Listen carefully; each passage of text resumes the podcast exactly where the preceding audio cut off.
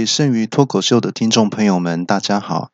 在此麻烦大家帮我下载、订阅、按赞跟分享给亲朋好友，再麻烦大家喽。今天是我与吕医师的冒险故事第七话，我们赶快进入故事吧。话说李医师在为替我与年轻女子解围而力战恶霸雪山四怪。在接连击败四怪与三怪之后，目前正在与二怪战得如火如荼。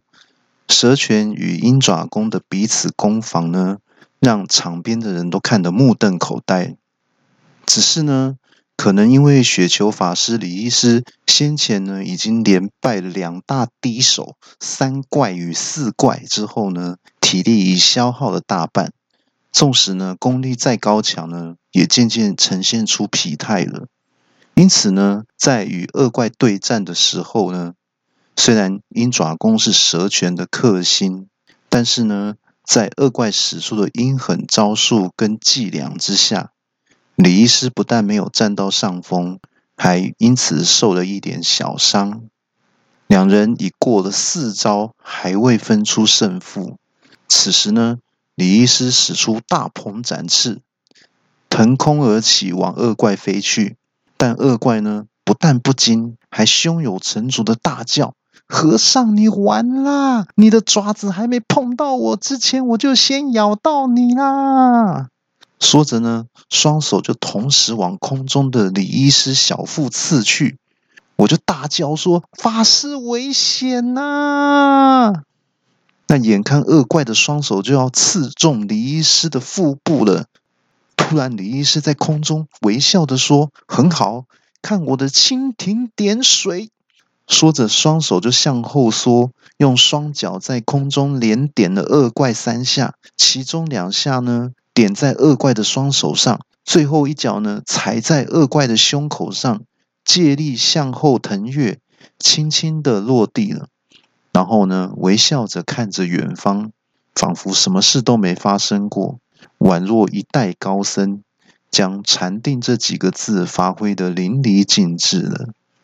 恶怪受了李医师三脚之后，顿时围顿在地，双手呢跟胸口都受了伤，很像被脚重踩过的蛇，再也没有攻击的能力了。恶怪就虚弱的问说：“呃，你不是使鹰爪功吗？怎么又变蜻蜓了呢？”李医师说：“嗯，武功本来就必须按照现实的情况灵机应变，不能拘泥于固定的招式哦，这样才能克敌制胜，零制胜啊！”我听到之后就大叫说：“ 哈哈哈哈哈！阿法师也有在看棒球诶，真赞呢！”那那师傅，我想问一下，说你刚刚在空中发出的那三声叫声，到底是老鹰还是乌鸦的叫声呢？那李医师就回说，都不是，是公鸡的叫声，因为我刚刚使的是鸡爪功。我听到之后就大笑说，哈哈哈哈我叫，你别卡好难呢。当我们聊得正开心的时候。一个尖锐的声音说：“你们闹够了没有啊？”众人齐头望去，原来是雪山四怪的大怪妖魔鬼怪发出的声音。大怪就说：“那和尚啊，你真怪耶！看似武功高强，但是又没有固定的招式，嗯，真的不太好对付哦。不过哦，你跟我比起来还差了一大截。”就让我击败你，替我们四怪争回一点面子吧！说着，就轻轻的跳起来，再像落叶一样的轻飘飘的落在场中。李医师说：“嗯，好轻功，你练的是什么拳呢？”大怪这个时候就从口袋里拿出一根香蕉，右手高举向天，大喊：“万能的天神，请赐予我神奇的力量！”话刚说完，这时候天空中的乌云突然真的打了一道雷下来，打在小吃店的屋顶上。那个巨大的雷声把屋子里的人都吓了一大跳。我就惊魂未定的骂说：“你你你个死大怪呀，还真的把天神给召唤过来了！”那你以为你是雷神索尔吗？那大怪就慢条斯理的剥开香蕉皮，把整根香蕉吃完之后，把香蕉皮往后一丢，摆出那个绕耳抓腮的动作，双脚不停的虚实互换，然后呢，嘴巴还发出叽叽叽叽叽叽叽叫的猴叫声。李医师就微笑着说：“嗯，是猴拳耶，脚步很轻灵，是要表演快打旋风吗？”我就大笑说：“哈哈哈哈哈！原来是动物园跑出来的小猴子啊！那法师两三下就把你抓起来了啦！你赶快自己投降呐，那免得再浪费人家的时间了啦！而且啊，我跟你讲啊，你不要随便乱丢香蕉皮啦，一点公德心都没有，你这样子会有报应的啦！我跟你讲啊，那大怪完全都不理会我，就对着李医师说：‘和尚。’你的动作不慢，但是你能比我快吗？看招！说着就冲上前招。李医师输赢了，没想到再次有人大叫：“等一下！”结果大怪冲太快，刹不住车，当场就跟李医师抱在一起了。然后两个人就互相对望了五秒钟，大怪就说：“谢谢你。”然后李医师就回说：“不客气。”三怪就大叫说：“哎，大哥，你们是在演偶像剧是吗？”那大怪听到三怪的提醒之后，才恍然大悟，向后跳开，气得那边大叫说：“又是谁啦？他每次都在搞这招，这不会腻吗？”没想到竟然是本来坐着吃东西，被四怪骚扰的年轻女生出的声音。只见她放下筷子。缓缓的站起身来，全场的人都屏气凝神的看着这个弱不禁风的小女生，在这么重要紧张的场合出生之后，说的第一句话是什么话？只见呢，他站起来，过了许久，就说：“吃饱了。”在场的人除了李医师之外，所有的人都同时跌倒，然后年轻女生就接着对李医师说。师弟，你已经连败雪山上三大高手了，体力应该有点减损了。让师姐来替你接着最后一战吧。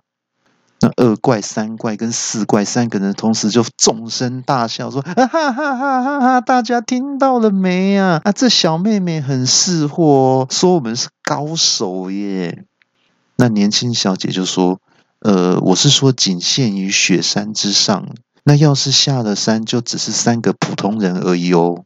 那三怪就听了这个话，就由喜转怒，说：“你你说什么啊？那原来是明褒暗贬啊，拐个弯骂人呐！”那我听着年轻小姐的话，着实感到不可思议。那我就说：“呃，小姐姐啊，你你刚才您刚才说您是法师的师姐啊？”可是您看起来这么年轻，怎么会是法师的师姐呢？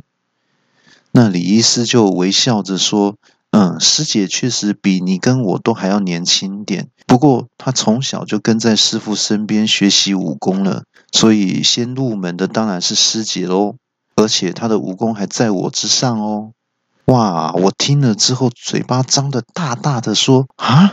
竟然比法师还厉害，那法师已经很恐怖了耶！那师姐竟然在您之上，那那该有多可怕啊！高深莫测的功夫啊！这个时候，师姐就说：“徒弟，你就好好在旁边观察，先预习一下我的身法喽。”那我听了之后，就结结巴巴的回说：“啊，什么？您要收我当徒弟哦？”那那呃呃那个，如果是这样的话，我要问一下我妈跟老婆哦。那师姐就听了这个，就回头微笑说：“嗯，果然跟脸看起来感觉差不多。”我就问说：“看差不多是个练武的材料吗？”师姐就笑说：“嗯，是个妈宝。”说完之后，就径直向着场中的空地走去了。走到大怪的面前停下之后，两手背在身后。一副气定神闲的模样，这感觉就完全不把这个居于雪山四怪之首的大怪放在眼里的样子。那我到这个时候才看清楚，这位自称是李医师师姐的女生呢，身材相当的纤细，那穿着一身红色的衣服，一看就知道不是一个普通人。而且自从四怪开始骚扰她，一直到现在，她都没有显露出一点点的害怕，反而呢，从头到尾都专心的吃着这个面，直到吃完为止。真是一个认真、心无旁骛的人。现在看起来，师姐还真像是一个深藏不露之人。只是她身形这么纤细，能不能挡住大怪猴拳的攻击呢？看起来胜算还真的是不太大耶。大怪就说：“诶，小妹妹啊，你说你是和尚的师姐，可是我看你那个弱不禁风的样子，那我用一根手指就可以把你弹得飞得老远了啊！”这样子赢你也没有什么成就感呢。那我劝你哦，赶快退下啦。啊，我是要跟和尚打的啦，不是要跟你打。因为是他把我三个弟弟打得落花流水，我要找的是他。啊，去去去去去去，你赶快退下吧。那师姐就说：“你不想跟我比，是怕胜之不武呢，还是怕输给我这个女生会很丢脸呢？”那大怪听到这句话之后，就气得大叫说：“好，我给你台阶下，你不下，那你就别怪我手下不留情哦。那我可是不会怜香惜玉的哦。报上你的名号来。”师姐就说：“我是女少女少庙住持座下弟子排行老三，法号雪莲，请多多指教。”然后大怪就接着说：“我是雪山四怪之首，猴拳妖魔鬼怪，看招！灵猴出现。”那大怪话还没说完呢，人就已经欺进雪莲师姐附近。那手掌眼看着就要搭上师姐的肩膀了，这就这个力道一碰的话，那肩膀非脱臼不可啊！那大怪看到说一招就中了。大笑说：“哈哈哈！他一击必杀了啊！小妹妹干嘛要强出头啊？你看呐，现在一招就输给我了，不是很没面子吗？快快束手就擒！哪知大怪手一按，却按了个空，一时没了施力点。大怪脚步不稳，往前跌了两步，差一点点跌倒。好不容易站稳身子之后。”没想到雪莲已经站在大怪身后了，那全场所有的人都咦的一声表示疑惑，好像没看到过程，结果就已经发生了。而大怪本身更是惊骇莫名啊，心想自己的猴拳讲究身法轻灵，动作迅速，那没想到眼前这个年轻女子的动作又不知道比自己快了多少倍啊！那不知不觉的已经吓出了一身冷汗呢。那我看到这个场面，直到此时才了解到，说原来雪莲师姐的专长就是轻功啊！大怪的速度已经够快了，但是雪莲师姐的速度几乎快到连眼睛都看不清楚。那比起李医师的硬功夫呢？这师姐如鬼魅般的飘忽身法，似乎功力还在李医师之上耶。大怪这虽然惊讶哦，但毕竟是见过世面的人，连忙转身再使一招完猴摘果，手掌往雪莲头上招呼过去。只见一道红影一闪，大怪手掌都还没伸出去，就听到雪莲在耳边说：“你动作太慢了吧？”这一下，大怪惊异更胜于前呐！要知道，以雪莲的速度。只要在他后脑勺拍一下，立刻就身受重伤了。这场比试显然早已分出胜负了，高下立判啊！但是呢，如果就这样子认输，实在就太没面子了。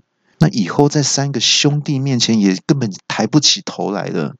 我就当场大叫说：“哎，你个臭大怪啊！你已经输了啦！啊，师傅只是手下留情，没有攻击你啦，啊，不然你头不知道已经被扒几次的啦。”那我看到雪莲师姐的功力如此高强，那对她的称呼也不自觉的改口变成师傅了。心里想说：那如果有这么厉害的人来当我的师傅，如果可以学到他的轻功，那以后不管遇到什么危险，那我就脚底抹油先溜再说啦。那这样子就可以全身而退啊，至少能够立于不败之地嘛。那大怪忙着应付雪莲师傅，也没时间理我。只见大怪运步轻灵，出招迅速的攻击雪莲师傅，但是总是在要得手之前呢，就在瞬间被躲过了。到后来演变成大怪在追着雪莲师傅攻击，两个人尽显脚下功夫。那地板被迅速移动的脚步呢，扬起的阵阵烟尘。旁观者只见到一团迷雾之中，一股蓝色的影子跟红色的影子在迷雾中转圈圈。可见两人的轻功都已经发挥到极致了。那时间约莫过了三分钟，突然听到一声惨叫啊！这个时候迷雾也渐渐的散去了。只见雪莲师傅。依旧双手背负在后，优雅的站在场中，姿势跟表情都跟比武之前没有任何改变，好像呢什么事都没发生一样。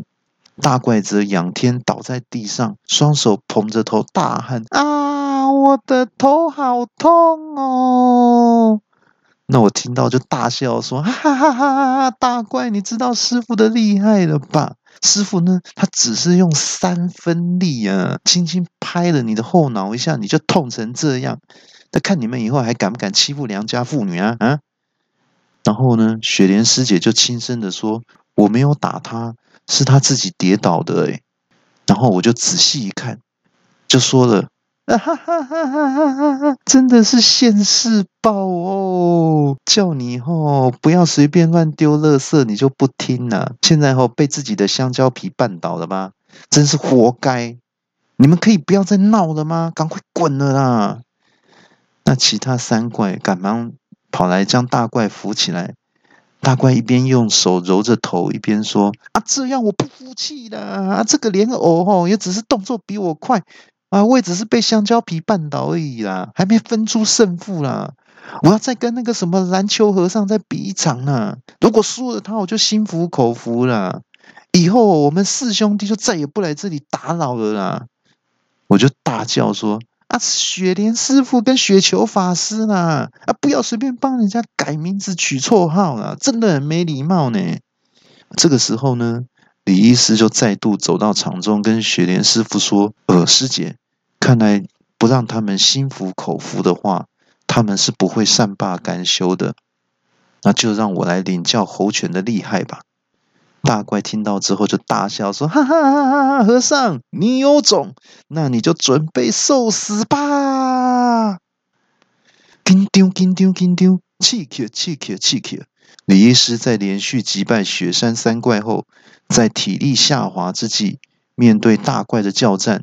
在现场沉默已久的年轻女子，竟然是李医师的师姐，带李医师迎战雪山大怪，展现出迅捷无比的轻功，让也以速度见长的猴拳立于下风，慌了手脚。最后在慌乱中被自己丢的香蕉皮打败。面对大怪的不服输，李医师再次出马迎战雪山大怪。面对大怪怪异的猴拳跟高强的轻功，李医师能够再次击退强敌吗？而我最后真的会顺利成为雪莲师傅的徒弟，变成一代高手吗？请大家密切期待现代武侠巨著《我与李医师的冒险故事》第八话，即将进入更高的高潮，到底有多高？我保守估计，已经跟喜马拉雅山的模型一样高了啦！请大家千万不要错过精彩续集，我们下周六在空中再见喽，拜拜。